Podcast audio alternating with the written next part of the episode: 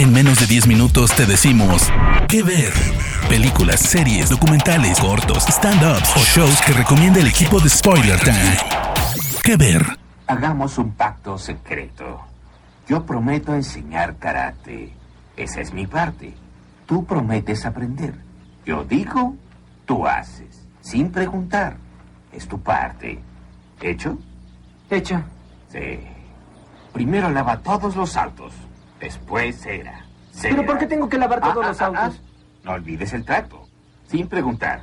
Sí, pero es que... Encerar, mano derecha.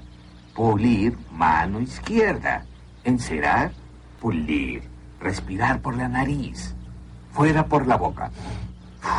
Si el audio que acaban de oír le hace dar ganas de pulir y encerar, o si ni siquiera saben a dónde pertenece, de todas formas es tiempo que escuchen esta recomendación en menos de 10 minutos en qué ver. Mi nombre es Marisa Cariolo, arroba cariolísima, y es tiempo de hablar de Cobra Kai, la serie inicialmente de YouTube y luego de Netflix, que vino a completarnos el panorama sobre lo que creíamos saber y creíamos tener completamente claro, que era quién era quién dentro del universo de Karate Kid. Vayamos primero a una breve reseña de qué se trataba Karate Kid para los más jóvenes y aquellos que no hayan sido criados con esta saga de karate. Esta película se estrenó en el año 1984 y nos contaba la historia de un joven llamado Daniel Laruso que se muda a los suburbios de la zona de Los Ángeles justamente por un cambio de trabajo de su madre. Ni bien él se muda a este pequeño condominio, es invitado por otro joven para una reunión en la playa, las famosas reuniones en playa que vemos en todas las películas norteamericanas, pero antes de irse habla con el conserje del edificio a quien le dice que debe modificar eh, la llave de su departamento. Daniel va a esta reunión que le propone este jovencito que conoció en el condominio y en esta reunión conoce a Ali, que está personificada por Elizabeth Shue, que era una de las actrices del momento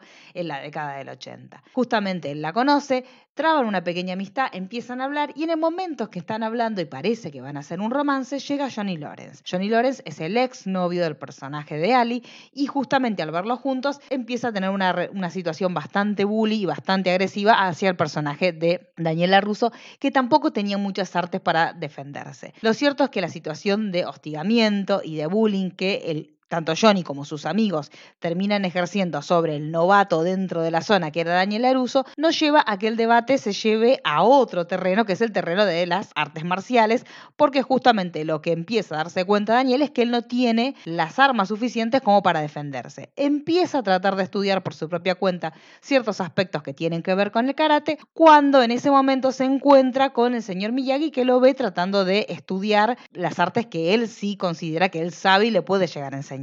Entonces comienza un camino del héroe muy interesante, justamente desde la parte del señor Miyagi para el señor Daniel LaRusso, y juntos empiezan a crear una maravillosa relación que fue muy inspiradora para todos los niños ochenteros que hemos disfrutado de esta saga cinematográfica, que tuvo muchas entregas y que nos permitió conocer la historia, primero con Ali después con otros intereses románticos que fue sumando el personaje de Daniel LaRusso a lo largo de la saga cinematográfica. Lo cierto es que los años pasaron, todos siempre creímos que el héroe de esta historia era Daniel LaRusso y que Johnny no era otra cosa que un personaje que en sí mismo tenía todas las características disvaliosas de lo que eran los modelos a seguir en la década del 80. Era un joven pendenciero, era bastante violento, siempre era como el que llevaba adelante estos enfrentamientos físicos y era el que nosotros creíamos que también era el que bulineaba a todos los que no respondían con ciertos cánones sociales que él sí tenía y que ya desde su fisonomía creíamos que tenían que ver con una aceptación social.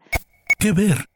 Lo cierto es que pasaron los años y 34 años después vamos a volver a encontrarnos con estos dos personajes, con Daniel y con Johnny, y vamos a ver qué pasó con la vida de ambos. Y lo maravilloso que tiene esta serie, que tiene 20 episodios, se divide en dos temporadas hasta ahora, como les recuerdo, las primeras emisiones fueron a cargo de YouTube y luego la serie pasó a la plataforma de Netflix, que en el año 2021 nos va a dar una nueva temporada, pero lo que tiene de maravilloso estos 20 episodios que desde ya les recomendamos es revisionar lo que creíamos que sabíamos hasta ahora.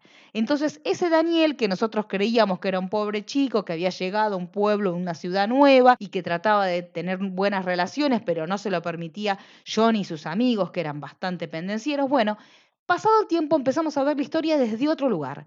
Revisionamos eso que teníamos tan seguros y que creíamos que era tan estanco que era Danny es el bueno, Johnny es el malo, y nos damos cuenta que si la historia nosotros la contamos desde el lugar de Johnny, las cosas son bastante diferentes. Que Johnny era un joven que tenía un montón de problemas en su casa, que Johnny estaba enamorado de Ali y estaba tratando de recuperarla en el momento en que Daniel llega y que muchas cuestiones más que tienen que ver en sí con el universo cinematográfico no eran tan justas como creíamos y que ciertas cuestiones que nosotros las vivimos como una victoria, cuestiones que tienen que ver también con los reglamentos y con ciertos elementos que no se los vamos a spoilear porque posiblemente sean tan jóvenes que quizás ni siquiera hayan visto Karate Kid, vayan ya mismo a verla ni bien termine este episodio. Lo cierto es que empezamos a revisionar todo ese universo y nos damos cuenta que no todo estaba tan claro como nosotros queríamos. Y estos 20 episodios nos dan esa oportunidad de reencontrarnos con ese Johnny más grande, con ese Johnny ya adulto, ese Johnny que es padre, pero no es el padre que él soñó ser, ni el padre que él tuvo tampoco, y nos permite empezar a revisionar todas esas cuestiones que creímos tan seguras y tan firmes en nuestra vida y empezar a entender que no todo era tan dicotómico como se vivía y como veíamos las ficciones en los 80 y que todos los personajes en sí tienen dentro de su personalidad un montón de matices y esto justamente también es lo que nos permite ser menos dogmáticos en cuanto a la narrativa de las series y empezar a entender que posiblemente no todo sea como nosotros lo creímos. Estos 20 episodios no solo nos van a permitir conocer qué pasó con estos personajes, con muchos de esos personajes, y otros que posiblemente vengan en las próximas temporadas, sino que también nos da una renovación generacional y vamos a tener a los hijos, tanto de Johnny como de Danny, y vamos a ver cómo sus relaciones, si bien tienen muchas herramientas diferentes a las que tuvimos en los 80, siguen teniendo cuestiones de bullying. Obviamente los bullying ya no son tan intrapersonales, sino que terminan siendo a través de las redes, y esta manera difusa de terminar acusando y molestando a la gente termina siendo posiblemente mucho más grande de lo que nosotros vimos en los 80. Entonces también requiere otros métodos de, confronte que eran totalmente distintos a los que nosotros en otro paradigma habíamos analizado. Y también tiene muy interesantes elementos sobre la corrección política, porque justamente Johnny Lawrence es un personaje que con el paso de los capítulos vamos a entender que es un personaje muy noble, pero que está bastante desligado de la corrección política y tiene que empezar a aprender ciertas cuestiones de engarce social que no tenía en su momento su personaje, y eso le suma un montón de complejidades a un personaje que es por demás burdo, pero por demás más entrañable y no sé, no quiero spoilearles a ustedes, pero yo creo que van a terminar queriéndolo mucho más y entendiendo muchas de las cosas que en su momento no sabíamos porque obviamente la historia estaba contada desde el punto de vista de Daniel. ¿Qué ver?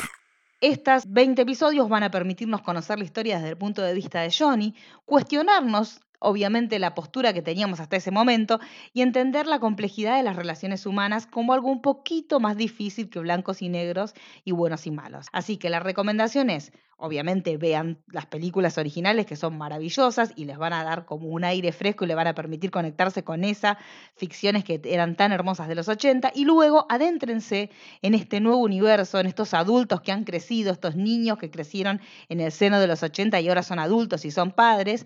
Y también pueden ver a la nueva generación que va a tener sus propios problemas, sus propias consignas, sus propias relaciones interpersonales totalmente diferente a lo que eran las que nosotros vimos en el universo cinematográfico y les van a brindar una dinámica totalmente diferente sobre las relaciones de padres e hijos, inclusive de las relaciones entre personas de la misma edad, porque también vamos a ver qué pasó con otros personajes que nosotros considerábamos no tan principales dentro de la saga de Karate Kid, pero sí que son muy importantes dentro de la historia de Daniel y de Johnny. Así que es una gran, gran serie para cuestionarse un montón de elementos que ya dábamos por sentados y que creíamos que sabíamos del universo de Karate Kid y que vamos aprendiendo de a poco que la historia tiene mucho que ver con el punto de vista desde el cual se la narra y es maravilloso encontrarse con una historia 30 años después y darse cuenta que no lo sabíamos todo.